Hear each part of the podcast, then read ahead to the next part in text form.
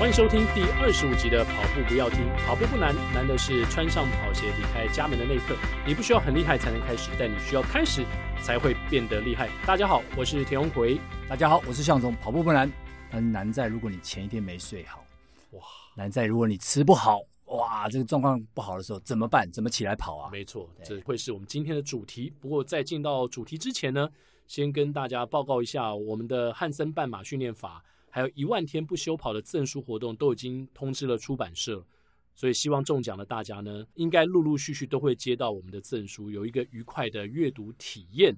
而且呢，我们最近也陆续受到一些受访者的回响，向总，比如说啦，陈炳峰，他前一阵子发了一个 LINE 的讯息给我，对对对对，他跟我说，哎，奎哥，谢谢你跟向总还有亚当啊，是因为跑步不要听这个节目，当时我们在第十五集打不倒的福寿螺，如果。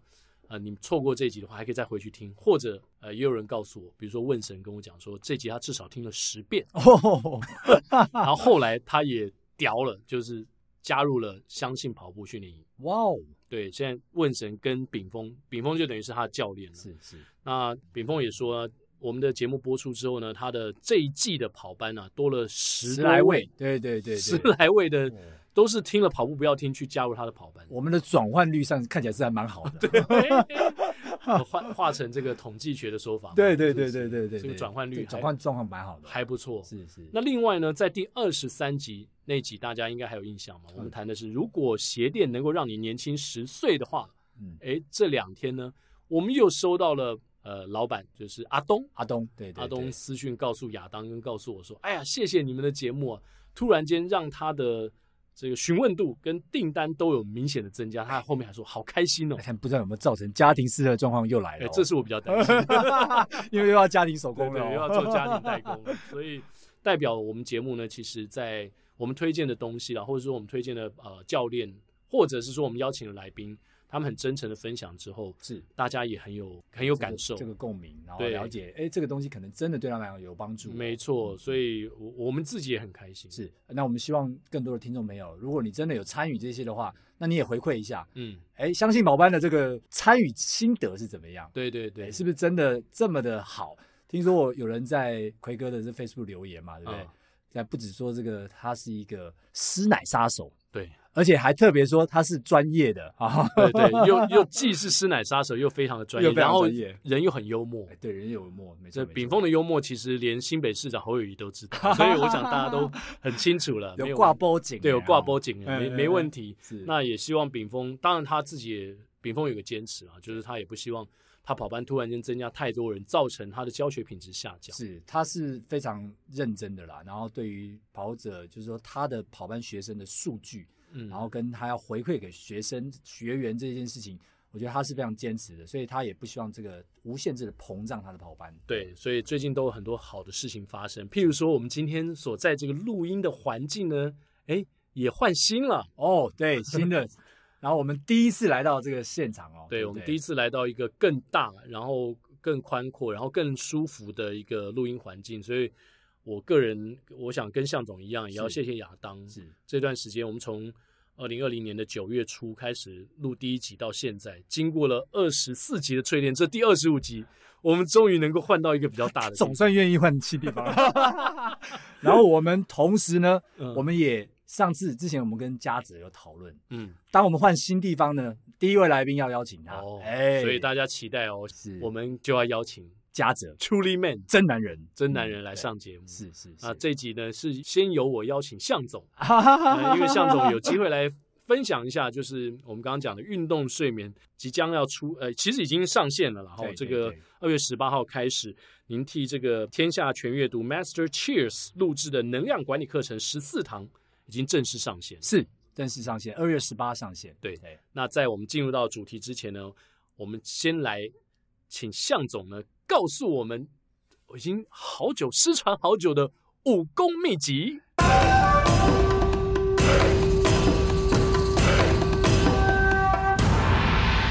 好，这集的武功秘籍呢很简单，就是向总在新春期间其实开了连续好几天的跑步路线。然后其中有两天我跟到了，但是我真正跟向总有共跑的只有一天，那就是我个人第一次跑到猫空，呃，以前嘉泽他们很喜欢跑的这个国手国手之道，嗯，哦，在大年初几啊那天，哎，我也忘记了，忘记了，初三初三好像，对对对，然后初三早上猫空其实没什么人，是。天气还蛮不错的，是。也没有下雨，然后我跟向总共跑的过程当中呢，很不幸的才跑了，因为那个来回是五公里，五 K 嘛，对，然后我回去看了一下我的那个 Garmin 记录，其实我跑了四 K 的四五几。或五零几之后呢，我就跑不下去，我就爆了。一方面是其实我的脚踝最近一直不太舒服，有点痛。然后另一方面是真的，我平常没有在山路上面跑过这么快的速度，是。所以那过程当中，我不太会调整自己呼吸，不管是呼吸或是节奏。是是是是。所以向总是不是在今天的武功秘籍当中，可以告诉我如何不要在山路当中爆掉？是。那我我想刚刚提到的这个。猫空国手之道呢，它并不完全是一个山路的状态。就是我们过去在谈山路的时候，或者丘陵啊，它比较就是说，哎，有长的上坡，然后有长的下坡，哦，不是那种剑中剑等级，哎，不是那种的。哦、因为在选手他们的训练上嘛，他们是期待的这个场域呢，是不要有太长的这个上坡或下坡的，嗯，而是在这样的一个缓上缓下的状况下去训练，然后去调整这个状态。所以当时嘉泽很早之前开始练的时候，特别把这一段来回其实是去二点五，回来二点五，然后呃这五公里的这个路段当做是一个很好的练习场域，然后再加上它有点高度，所以一般来讲的话，它会比山下再稍微凉个接近两度啊、哦，这样子一个一个温度。好，那我们刚刚提到这个地方，因为它是有点缓上缓下的，而且是常常突然间就缓。上或者是下，哦，所以你可能在前面还在下坡，突然间要在在突然间可能上坡，上坡，所以你你的你在怎么样去了解这个路线？其实奎哥当天呢，坦白说，这个速度对奎哥来讲绝对是可以驾驭的。嗯，但是因为奎哥是第一次跑，那第一次跑这个地方呢，因为熟悉度不够，所以有时候在上坡或下坡的时候呢，你可能会多用了多呃，可能不需要的这个。这个力道，我发现后来我发现我下坡可能加速太多，对，加速太多，哦、对对对，对，然后上坡的时候呢，可能哎力气不不够了，又或者是一开始有力的时候呢，在上坡花太多力气啊、嗯哦。那我觉得在呃一般在选手在做这个配速的时候呢，其实我也跟他们请教过，其实他们在上坡下坡，其实他都是维持差不多的速度。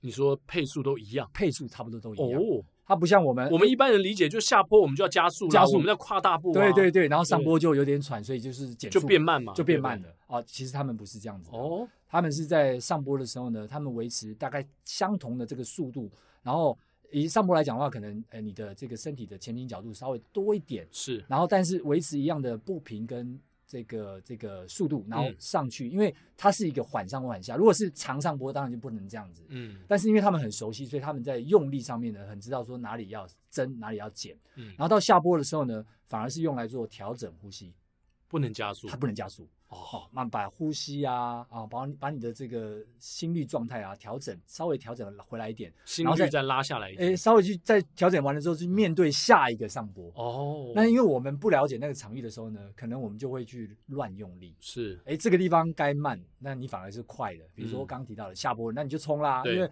哦，我刚刚好像慢的，我要追回来，补回来。对，那整个就乱掉了。哦，那因为在那个地方是突上下上下，它是很不一定的。所以在那个调整上面呢，越熟悉那个路段，其实你在跑起来会越顺。所以总结就是说，在像国手知道这样的一个路线上面呢，它不是一个长上或长下的时候，嗯、那你必须要很熟悉那个路段，然后在你可以的配速内去做一些调整。嗯，然后最好是维持沿路都是大概在同样的速度的范围之内，是，那不要有忽快忽慢的状况，然后把你的这个心率跟呼吸控制在一样的一个状态之下。那因为在我自己的经验呢，哈。你在山下跑，比如说你在山下是跑五一零的配速，嗯，可是你上山的话呢，你可能要慢个十秒左右哦，哦，那这样子会比较能够去在这个路线上去做很好的一个一个一个搭配。而且你说慢十秒是这种缓坡的情况下，如果是陡坡像剑中剑的话，可能哦那个可能会慢太多了，那会慢非常多。哦，那完全如果你能够熟悉的话，其实你会知道说。自己大概在什么样的速度之下是有练到，然后又是一个最佳的配速。哦、嗯，那包含剑中剑，你是在走剑南路的时候，跟走棕色的话，你配法又不一样。是，哦，因为棕色呃剑南路你可能是一点八到一点八五左右，你就到了最顶点了。那完全就开始可以做其他的转换了。可是，在棕色就不一样了，要一直上，你上四公里，四公里，你要一直上四公里。那跑法上跟你自己到底你的你的这个界限在哪里？比如说五分速是你的界限，嗯，你就不会在第一 K 就跑四五零，因为你包准你在后面就整整没力，没力就算了，你可能要 shut down 停下来了。哦，你可能等要停下来，因为你已经会喘不过气来了。是，我觉得完全不一样的跑法。所以那那回到国手之道的时候，其实它是一个相对来讲不会太难跑。但是你一定要知道你的这个界限在哪里，然后尽量维持这个均速的前进。嗯哼，对，对对，就不会爆掉，就不会爆掉。对，哎，象总讲这国手之道，我突然想到有一个赛场跟这个缓坡有一点像，是就是国道马哦，国道马，因为国道马向总跑过嘛，是就是说它也是在高架桥上，其实是有一些，当然它是比较长的坡，是，可是它也是缓坡，是，就慢慢上去，然后慢慢下来。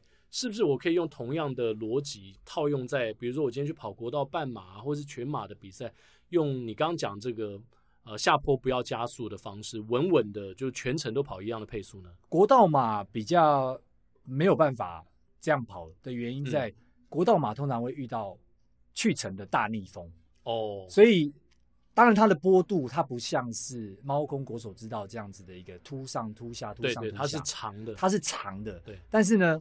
它的去程绝对会比你回程来讲会慢，因为它去就是去程就绝对就是逆风，难跑，所以它会很难跑。在它就是比如说一个前半马的十点五 K 的过程当中，嗯、你就会面临到它就是比回程还难跑的，嗯嗯，所以它很难维持一定的均速，是特别在第三次，就是你去回。你再要过去的那一段，那是最难的的时候。那你现在讲的是全马的？哎，我讲的是全马的，全马。那如果是半马就，就就相对容易了。你一开始就还算有力，所以你可以撑着回来，就是有点是像顺风。是。那在到了顶点回程的时候，有点在顺下，所以你会比较比较容易跑啊。但是在全马真的就是有点不容易，而且全马还遇到另外一个问题是。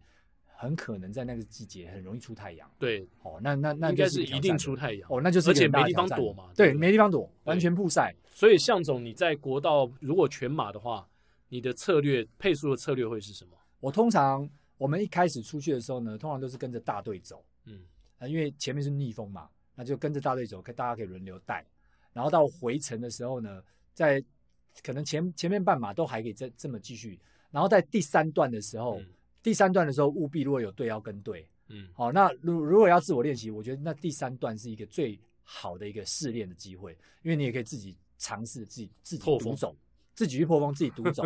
我觉得我之前在几次的国道马，因为我要出国去参加比赛，包含波士顿马拉松，包含伦敦马拉松，我都是独走，嗯，然后透过这个自己来破风，然后来感受一下，如果独走的时候那状况怎么样？因为在国外你不见得有人跟嘛，对，所以我我就是利用这个独走破风。来去锻炼自己啊！那当然，如果呃你有好的这个对象可以跟的话，在第三段是很适合跟着团队前进。然后到了顶点之后呢，第四段回程的时候呢，那就能开就开吧。对，我觉得这是一个还不错的策略的调整。能开就开，那最后十 K 就已经开起来了，对不对？因为最后的十 K 是你痛苦完的那个逆风，哦、然后上坡完回程已经下坡了，是，所以你就大概是在一个。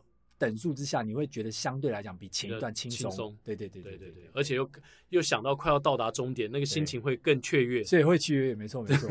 然后然后沿途虽然还是很长，没错，但是你就会觉得就是说你只剩最后一段。对对对，那个心情不一样，那心情完全不一样了，不一样。好，所以今天希望向总的武功秘籍告诉大家如何跑缓坡，能够帮助像我这样。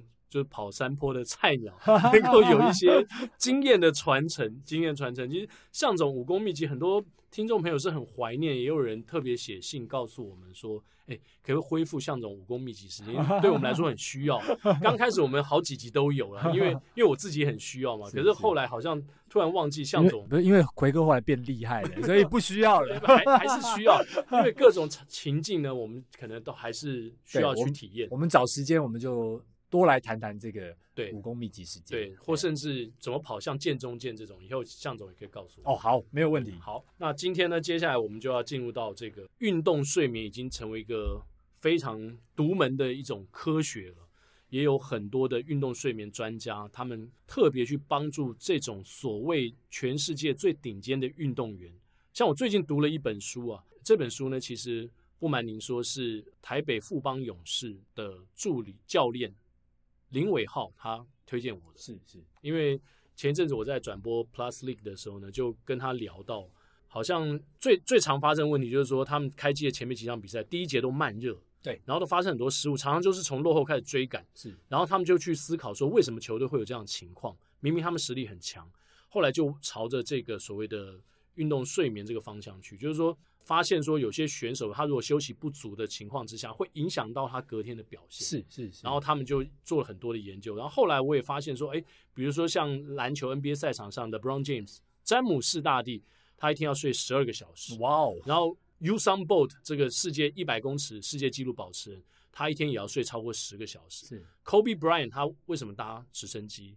后来当然是是很很遗憾，但是听说他也是为了包括他的静坐禅修。还有他的睡眠，他因为时间很赶的情况之下，他希望尽量让他的休息时间够。是，所以因为加上 LA 的交通又非常乱，所以他就是用直升机的方式，可以快速的去到他要去的场馆。是，所以他一直有这个搭直升机的习惯。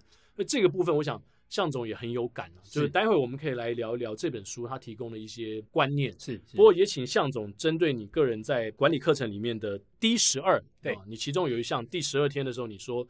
补充能量最有效率的休息法，如何恢复能量的四步骤，来建立高效睡眠、饮食跟运动的规范表。请问向总，嗯、这个运动、饮食跟常常被大家忽略的睡眠是哦，因为我们常常讲运动跟饮食嘛，这两项我们都常被讨论，有很多的专家、营养学专家、运动专家，但是睡眠这一块，感觉就是大家会比较没有办法用科学方式来来。阐述。那向总，您的这个课程的想法又是什么？我以前其实睡的不用太多，嗯，那那可能就够了。但是那是以前我自以为哈，那然后我可能都很晚睡，比如说呃两三点睡，然后睡的时间也不会算长，比如说呃 LeBron James 要十二小时，我可能他的一半不到，然后我可能就觉得够了。是，好，那这是在过去，但我因为接触了跑步之后，啊、呃，比如说我隔天要起来跑步，那我就要变得要提早睡嘛。所以我就发现，就是说，哎，其实我以前想象的，跟我真的实际上改变的时候是不太一样的哦。哦，好，那我等下回来谈这部分。好，那因为刚刚特别提到，就是说，所谓要做到健康生活，有三件要事嘛。好，刚刚提到运动、饮食跟睡眠这件事情。那我觉得在睡眠这件事情，对我来讲比较重要的一个环节，在我因为让那个作息正常之后，然后尤其现在年纪也慢慢大了哈。嗯我有一个非常大的体悟，就是如果我能够在十二点半前睡，那我睡的时间一样可能是五六小时，那起来就会很有精神。可是如果万一我是到比如说一两点以后睡，嗯，我如果睡了七个小时、八个小时，我还是觉得还是很累，很累。好，我觉得这个这个是一个至少在我自己的体验上，跟我跟很多人的分享或讨论上面的，我发现到一个就是一个共同点，就是每个人在睡眠的 pattern 上面。你需要有一个最好的时间点，对，你需要找出来，你要找出来，然后你要在那个时间点之前，你真的就要休息，该把身体停机，你就得要停机，好好去休息。对，那这个是一个最大的这个差别。诶，说到这一点呢，就是这本书上也有提，每一个人呢要先找出你到底是晨型人还是夜型人。是，也就是说，有些习惯晚睡的人，譬如说像亚当，对，哦，凌晨一二点的时候呢，他那天发一个 FB 的讯息，他说怎么办？我这时候的脑袋是最好，对不对？就是你，他肯定就是夜行人嘛。他可能是美国人，他可能是从以前在美国留下来的这个习惯。他是美国的 DNA。对对对。那如果是早起的人呢？他可能就就像向总讲，你过了十二点之后，你睡觉就很再怎么睡，你就觉得对。所以我觉得这个重点就是说，其实没有一定是怎么样，但是你必须找到最适合的这个 pattern。嗯。然后刚刚提到了，其实我们在讲能量管理，我们一直提到说有四个层面嘛。那第一个最重要的层面当然就是身体。身体、情绪、心智、精神。那从身体这个层面上呢，其实当你的这个运动、营养都足够了，然后包含在睡眠上满足了，其实你身体才能达到一定的这个能量的平衡，然后让你血糖好，特别是说你血糖可以稳定。嗯，然后你稳定的话，就是有助于稳定你的身体能量。那我觉得刚刚提到怎么去做这件事情，当然蛮简单的。第一个，你可能要去反复的去尝试，去找到自己的 pattern。那这个是。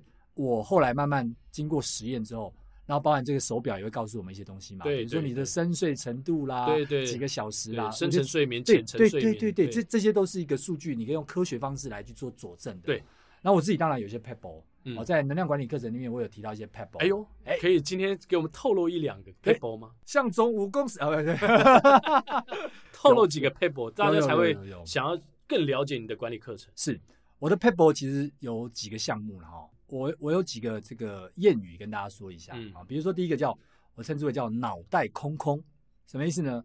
也就是说，在睡前的三小时，好，你不要运动，你也不要尽量啊，尽量不要饮食了，嗯，然后尽量不要再去想烦人的事情，嗯，所以尽量在睡前三小时开始要保持所谓脑脑袋空空。当然，你可不可以去看那个影集呢？可以啊，就是你把它放空，然后你像就是就是在那边看，呃，让它流过去你的脑袋，然后你也没有留下什么，我觉得可以，哈，把脑袋放空空。然后第二个呢，叫做精神满满。那像我。精神满满的方式就是，我一定要在十二点半前入睡，嗯，我不能拖太晚。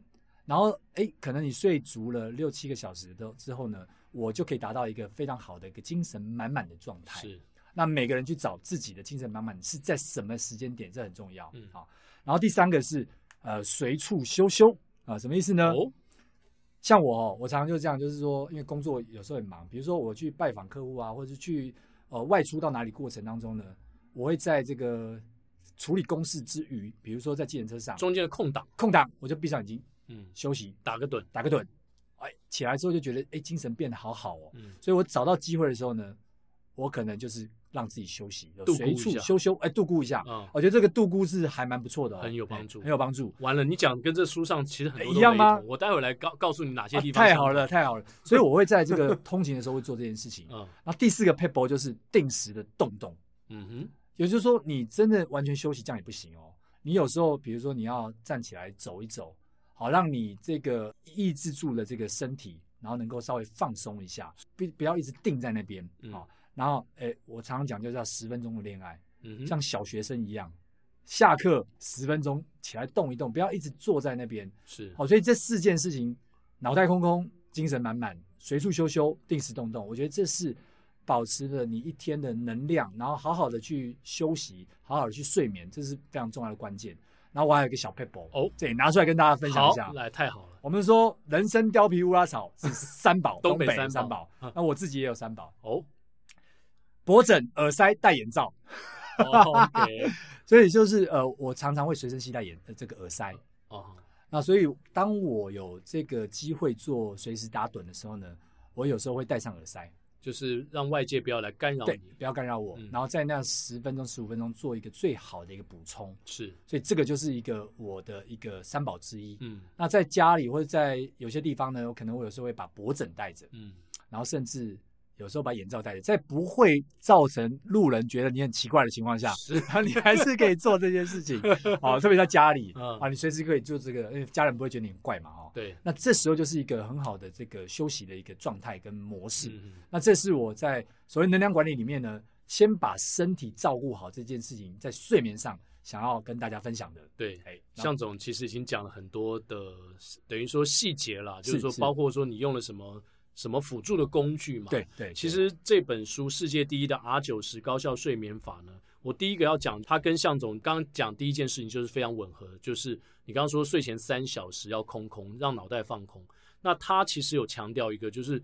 呃，睡前九十分钟跟起床后的九十分钟，这所谓的睡前仪式跟起床仪式，嗯，他非常非常强调这个这两个九十分钟，是是，对，因为他也有说，比如说我们现在大家都被呃科技所绑架，手机被手机所绑架，所以很多人是躺在床上看着手机，看到自己睡着，是。他觉得这件事情是非常不不好的，对，他觉得最后这个睡前的九十分钟的仪式啊，你就是要第一个你要离开蓝光，是。啊，手机就是蓝光一个光害的来源，是。那红光跟其他的光基本上是有助于睡眠的，比如说像我们晚上如果原始的在原始的这个录萤火的场地啊，我们就就是烧着萤火嘛，那个你看到那个红光，然后你就很自然而然觉得说那是一个睡觉的光线。是，但旁旁旁边不能有情人，那是另外一种睡觉。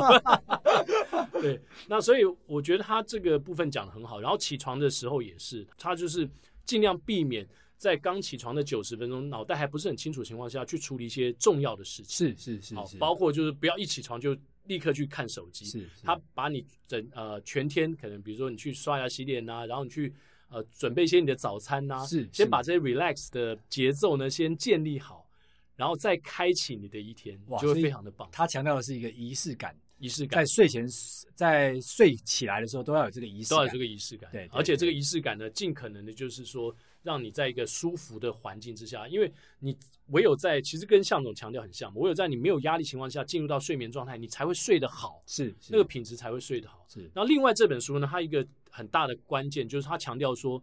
睡眠不是用小时数来算，我们大家都会觉得说，哎，睡八个小时、十个小时好像就睡够了。是，它是用所谓的 R 九十，就是一个周期就是九十分钟。那九十分钟就包含向总刚刚提到的，呃，我们在我们的手表里面不都告诉我们所谓的浅层跟深层睡眠嘛？其实一个九十分钟是经过科学呃他们去计算出来的。大概我们每次哎，我们去看那个数据啊，手表上的数据或手机上显示的数据。通常就是你深层睡眠没多久，你就回到浅层，然后你就会有一个动快速动眼期，就是 REM，是是是，那个粉红色的 REM，其实那就代表你那个周期已经结束了。是，然后你可能接下来又展开另外一段的浅层、深层跟 REM，然后到你要起床之前呢，你那个 REM 快速动眼期就会越来越多。是是是，就是越来越难入睡，就代表其实你已经够了。所以它是用一周，而且它不是用一天，它是用一周三十五个周期，就三十五个九十分钟来去。量化他的睡眠品质是对，像我在 Facebook 看到我们的制作人亚当啊，他梦到一些，哎，好像不知道是噩梦还是怎么样的，那可能是睡眠不太好的状况，而且好像是听说是在那个快速动眼期那段时间 最容易做这种噩梦。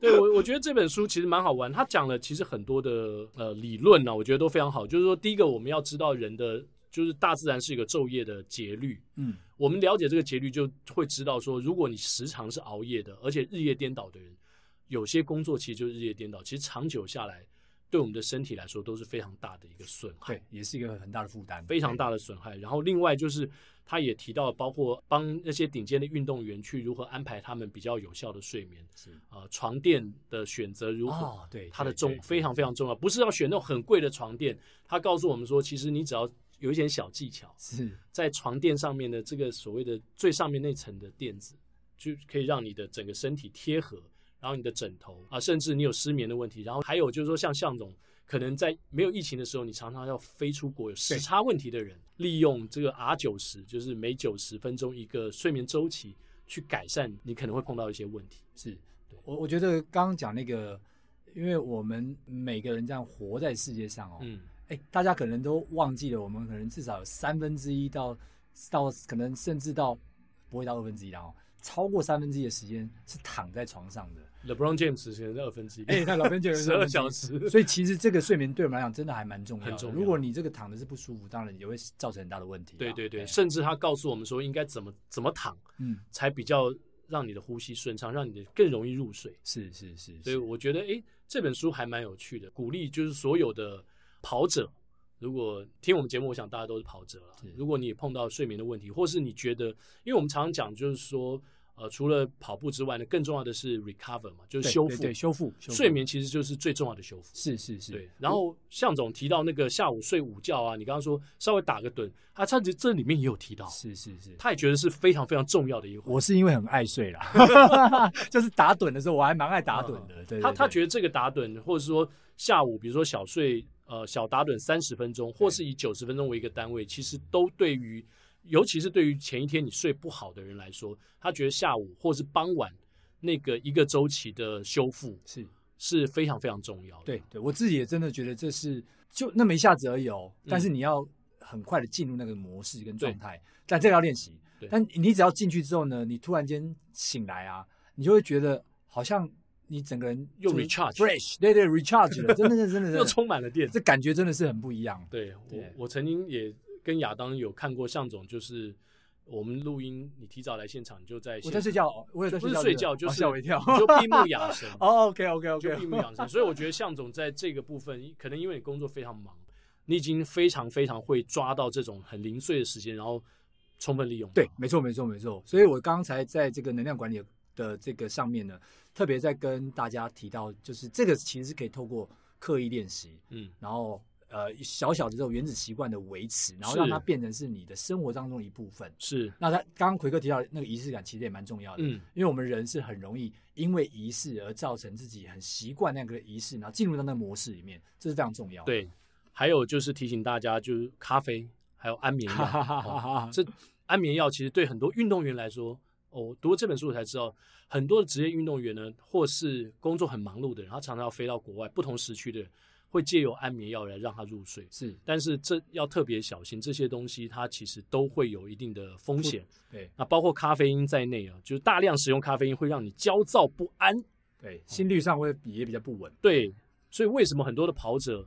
呃，在跑前两个礼拜，向总讲过，对，就是戒掉咖啡因，是是，因为如果你一直咖啡因刺激你的话，到最后那个咖啡因的刺激就不算刺激。是是，我我以这个咖啡因这件事来讲的话，我是平常啦，因为很多人有咖啡中毒的状况，嗯，他每天可能好几杯，对，那我大概一周可能就是两三杯，一周才两三杯，然后我不会在晚上的时候去喝，对，好，然后再来就是说，在比赛的话，我我一般是维持至少一周，我不会在比赛的当周去碰。这个咖啡相关的这个这个饮品，嗯，好，那目的当然就是希望让这个身体状态是恢复到比较原始的状态。对，那刚刚安眠药这件事，我是更不敢碰，我从来没有碰过安安眠药。OK，但我当然我也知道很多人他其实借助安眠药，他才有办法得到一个比较深层的睡眠。对，可是很多东西就是这样的，用多了，它绝对是不是好事情。没错，大量使用会让你焦躁不安，而且英国食品标准局建议一天咖啡因的含量四百毫克，四百毫克是什么样的概念呢？大杯的星巴克三百三十毫升，所以如果你喝一杯大杯的星巴克呢，你再喝茶，哇，那就超过了。对，就超过了。对对对。所以所以那个一一天两好几杯的那个就可能都不行了。对。那因为我们节目的关系，我们也不可能在节目当中把它里面所有的方法都告诉大家。是，所以是。但是我真的蛮推荐大家两件事情。第一个就是去订阅向总能量管理课程，真的真的这个非常向总知道呃，可以告诉我们去哪里。去买这个课程，可以先到我的 FB，FB、哦、就对，或者是到这个跟着向总跑步上学上面，其实有看他在留言处，我有把这个连接放在上面。嗯、如果大家对这个有兴趣的话，因为当然讲的不完全只是能量管理啦，嗯、那也讲了蛮多，在我过去二十年的这个工作经历上面，是，然后遇到的挑战，以及我怎么去面对这些挑战，怎么在面对压力的时候去转换一些心境，哦，然后怎么样去重新回到呃比较 positive 的 emotion。然后怎么去让自己的人生有更高的目标或更高的价值感，然后去朝这个价值迈进。那我特别提到一点，就是说，其实我们在外部的所有的工作，其实对我们来讲，在任何工作上都是过客。可是我们终其一生在做的就是个人品牌的经营。所以你不要说你在这个工作上好像你辞职了，你跟这个公司好像没关系了，然后你就把这个公司弄得一塌糊涂，骂得乱七八糟。嗯、我觉得这样都是不对的，因为你在 damage 你自己的个人品牌。哇，说得好。对，所以对我来讲，我们终其一生在做的就是个人品牌的经营。是，哪怕你只有三个 follower，那你都是在做自己的个人品牌。嗯，所以在这个能量管理课程上也 cover 到这样的一个面向上面。所以如果大家有兴趣的话，当然也可以去听听，然后跟我多多交流。对，谢谢谢谢奎哥。哎，别这么说。如果如果听众朋友你不知道个人品牌多么的重要的话，欢迎您去看这个美剧《艾米丽在巴黎 》，你就知道个人品牌多么的重要。其实是啊，其实是我们真的终其一生在做的，其实就是个人品牌经营。对，OK，Netflix 上面有哦，这个这个很重要。Emily in Paris，好不好？那另外当然就是除了向总的课程之外，而且向总这个课程是你的所得是完全捐给国手会吗？呃，是不是？我 还是我说错了？哎，其实其实其实是，但是不止国手会，应该说，我应该会把它拿来用在所有的这个公益单位这些项目上面。那当然，国手会是其中一部分，一兼二顾。对对对，一一般来讲，我像之前的呃，我的这个去你的人生低谷，那这本书就放在目前一一兼二顾照顾的大概二十多家的这些公益单位，那其中包含国手会，所以它不会只是放放在同个地方。那当然。也不见得会有那么多的版税啦，是对对对对，很难讲哦，对对对，而而且能量管理课程也会有一些收入嘛，所以大家不要觉得说，哎，你只是定这个能量管理课程，其实你也是同时间在帮助这些公益团体，是是是，对不对？也是帮助他们。那另外就是我们今天推荐这本书《世界第一的 R 九十高效睡眠法》，西罗贝克汉的睡眠教练教你如何睡得少也能表现得好。哦，这听起来每个人都需要哈。所以如果你对这本书有兴趣的话，也可以去买来看。是，是我觉得蛮不错，我觉得蛮不错的。谢谢伟浩推荐这本书给我。哎，睡觉占了三分之一，呃，拉不让到二分之一的时间，对，对，对，有必要值得深入研究一下。对对对，真的每一个环节他都说的很清楚。好，节目最后呢，我们也来回复一下听众来信。听众 Hank 黄是我们长期的支持者跟赞助者。今天的箱根一传分享真的太精彩了，听完之后又更了解箱根一传的历史以及精彩回顾。真的希望未来台湾也可以带进如此热血的赛事。今天要请奎哥、向总还有亚当喝咖啡，两百一十六块。哦，因为这是有原因的，两百一十六。原因呢？哎，他说。东京到箱根，网路跟附路总距离就是两百一十六公里。嗯，期待跑步不要停，下回分享。嗯，好，第二个留言，请向总告诉我们。好，这是来自于 Tony。哦，Tony 可能也是一个文学家。如果跑步不要听能给我一个表白一次的机会，我会对马拉松说三个字：不要停。如果非要把这份热爱加上一个期限，我希望是一万天。啊他应该也是周星驰迷，是星爷迷啊！哈，呃，星爷迷。好，然后 hashtag 一万天不休跑，hashtag 刚破四的中年大叔也还有波马梦，你一定会圆梦的。哇，真的中年大叔，我也是中年大叔。而且那天我记得前一阵子有一个南崁的丁太太啊，哎、欸，他在我们的 Apple Podcast 里面有留言，好像我们一直没有把它念出来。哦，我不知道丁太太现在还有没有在听我们的节目，他就说。就听到我破四的这个呃台北马破四的这个成绩之后呢，激励她老公。哇哦！她老公听到我的这个故事之后，也觉得她她老公也五十岁，是是，然后她也觉得说她可以做得到，所以我觉得我们中年大叔 都要互相的鼓励。哎、欸，我觉得丁太太也蛮了不起的，因为一般来讲，如果太太没在跑的时候。嗯那可能她对于老公在跑步这件事情，她不见得会很支持。对，那丁太太说不定有在跑，我不知道，但至少她是支持老公，支持她老公。对对，而且她还会把这个讯息再告诉我。对对对对，feedback 给我们，我觉得很好，很棒很棒。对，然后另外还有一个 With Pie，这跟向总，向总还记得 With Pie 吗？在河滨，你你来念一下。好，这个这是他的留言时间是二月十八号哈，嗯、他写说。今天在台北河滨水源高架桥下，其实就是我们一般俗称的呃宝藏岩国手知道。国手之道对，遇到向总，刚听完最新的接力带，带着某种热血关掉耳机，开始跑今天的自主半马测试，立刻就看到向总迎面跑来，还出声跟像我这样的陌生跑友打招呼，果然半马就破 BB 啦，自主就破 BB 了，好可怕哦。对啊，而且。马上还可以看到向总迎面跑来，好像还没有尽全力哦。那虽然没有跑得很很累哦。那象总你还记得吗？他说你们其实照照照这样讲，你们应该不认识。是是是，我我我应该记得，我应该记得。其实我我在河滨跑步的时候呢，其实多半啊，如果有看到跑友，然后他如果也跟我有对上的时候，我一般都会打个招呼，因为你知道以前你知道在这段路啊。以前我从二零一三开始跑的时候，其实那时候都没有什么跑友。哦，所以那时候其实在这个路上呢，就是几个熟熟面孔，是。比如说富哥啦，然后呃谢家劲 Jimmy 呀，哦，然后呃志群呐，大概就是常常就看到我们这几个，当然还有一些人啊，哈，嗯，那那所以在那时候呢，看到所以你二零一三就跟志群认识了，哎，其实那时候就会看到他们在那边跑，应、哦、应该是二零一四哦，二零一四的时候，我是二零一三跑，但是。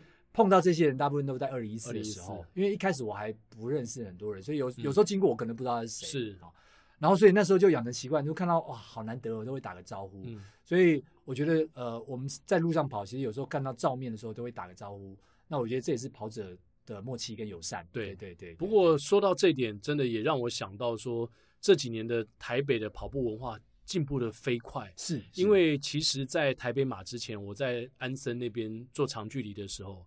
然后有一天我到森跑去洗澡，碰到我们以前跑班的助教小严，嗯，他也跑蛮快的，他就跟我说：“奎哥，我告诉你，森跑刚开始的时候啊，大概就是五年前，你知道礼拜天同一时间，根据我的目测，他因为他有在跑，对，他说同一时间在绕圈的人大概只有两三个，真的不骗你。他说现在我觉得大概至少同一时间在绕有五十个以上，就跟向总刚刚讲的河滨。”其实情况很像，真的真的，因为我之前在 Face Facebook 还说过，嗯，现在的河滨特别是礼拜天早上啊，万马奔腾，可以摆香肠摊。我跟你讲会赚钱，我跟你说，那个先辈先辈应该拍照拍到手软。对对，会手软，没错，因为太多人了，很多人，真的非常多人啊，很热闹，很热闹。我觉得这是很很棒的。是是是，因为因为大家，当然这个地方当然很特别，我们之前讲过嘛。对，它的遮阴，尤其暑假可以跑到八点多九点，它是还有一段是有遮阴的，对，不会晒到太阳。对，那另外就是 Kimis 黄，他说第一次五星就给跑步不要听。最近换手机，终于可以来 Apple Podcast 留言，五星吹捧一下。听完全部二十三集，有一些想法跟建议。今年扎达马虽然取消了，但是它的路线已经改了三年，早就没有去承德桥，而是在大直桥折返。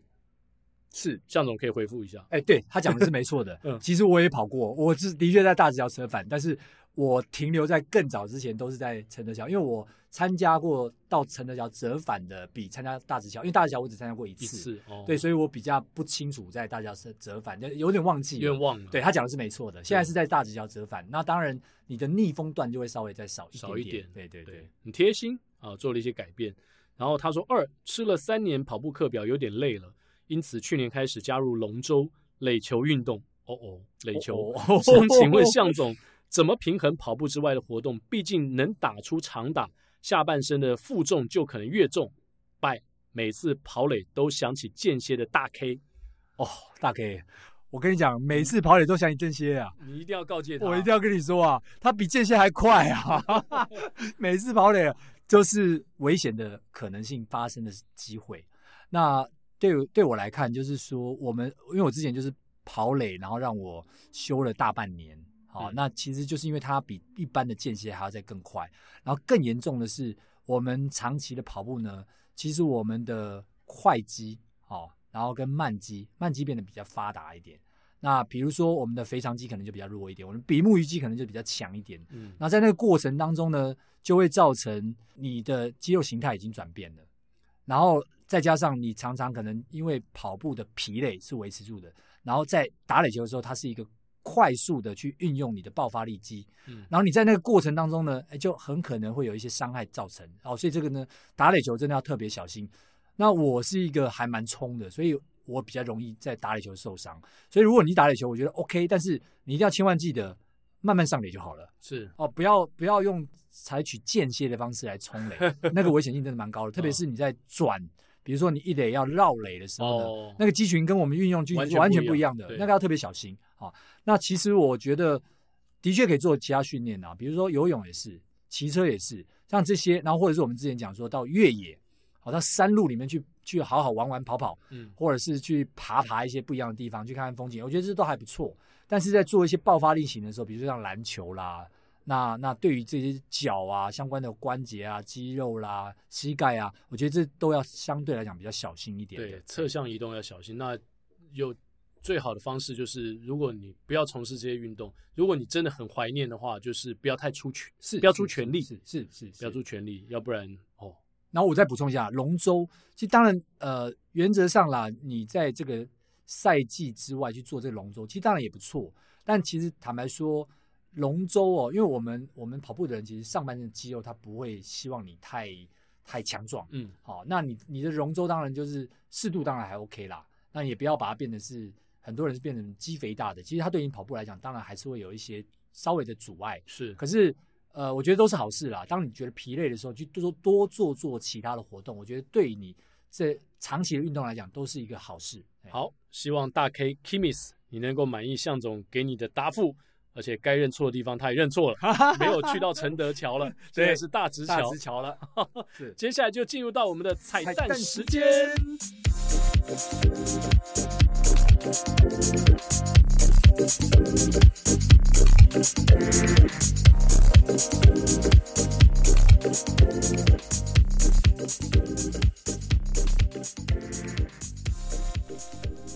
今天呢，因为我们谈到了睡眠。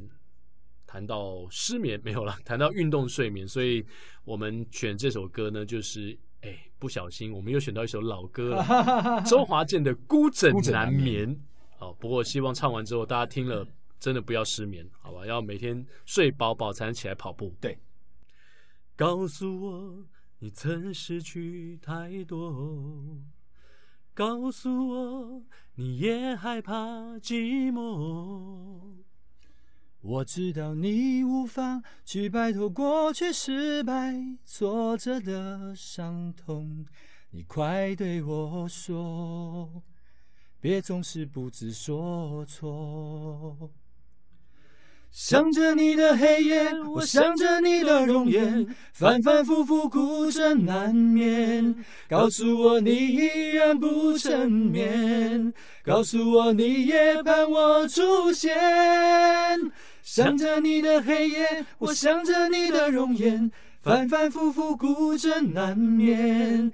告诉我你想我千百遍。告诉我一切都会实现。来宾请掌声鼓励。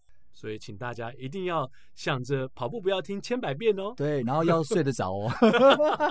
好了，今天的节目就在我们的歌声当中要跟大家说声再见了。我们下周同一时间礼拜三八点空中相见，拜拜。拜拜。